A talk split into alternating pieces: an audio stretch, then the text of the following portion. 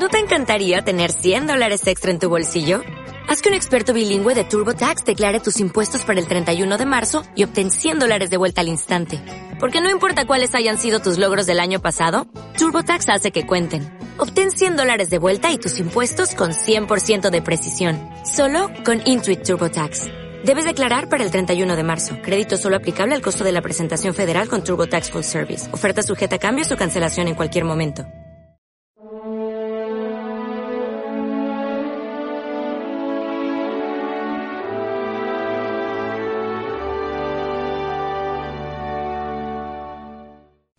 Si siete veces en el día te dice me arrepiento, le perdonarás.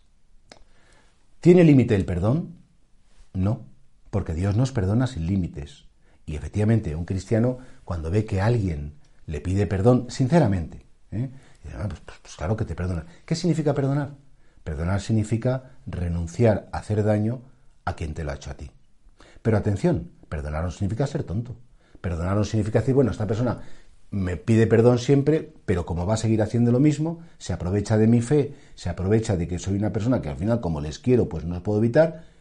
Y mirad, el perdón también pasa por la justicia.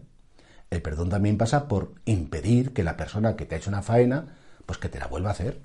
Y si de no, como te perdono, vuelvo a dejar las joyas a la vista para que me las vuelvas a robar. pues mira, no quiero que me robes las joyas, te perdono que me las has robado, pero las voy a esconder y no voy a dejar o voy a crear una nueva situación en la que tú me vuelvas a hacer daño.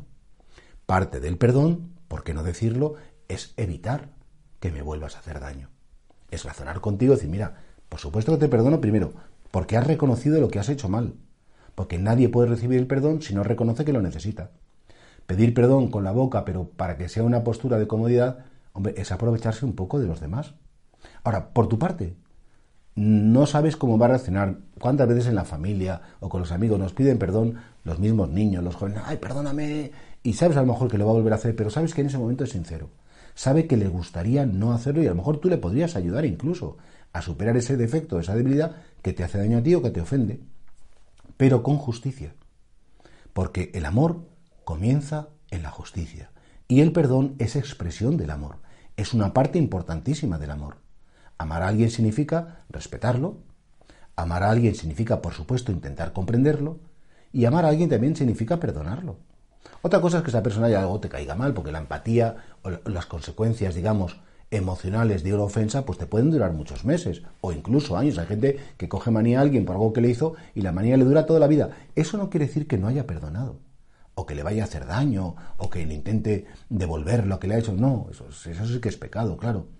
Pero tener cuidado, ser prudentes, ser educados con esas personas, es muy importante. No podemos vivir el rencor.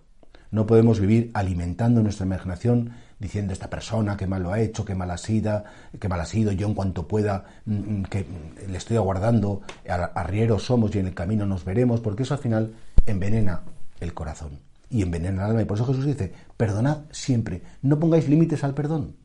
No os dejéis torear, pero no pongáis límites al perdón porque si no al final se os creará un corazón turbio, envenenado, eh, amargado y eso al final el que más daño va a hacer eres tú, no el que te ha hecho el daño a ti, sino sobre todo tú por no perdonarle y por guardar rencor en tu corazón.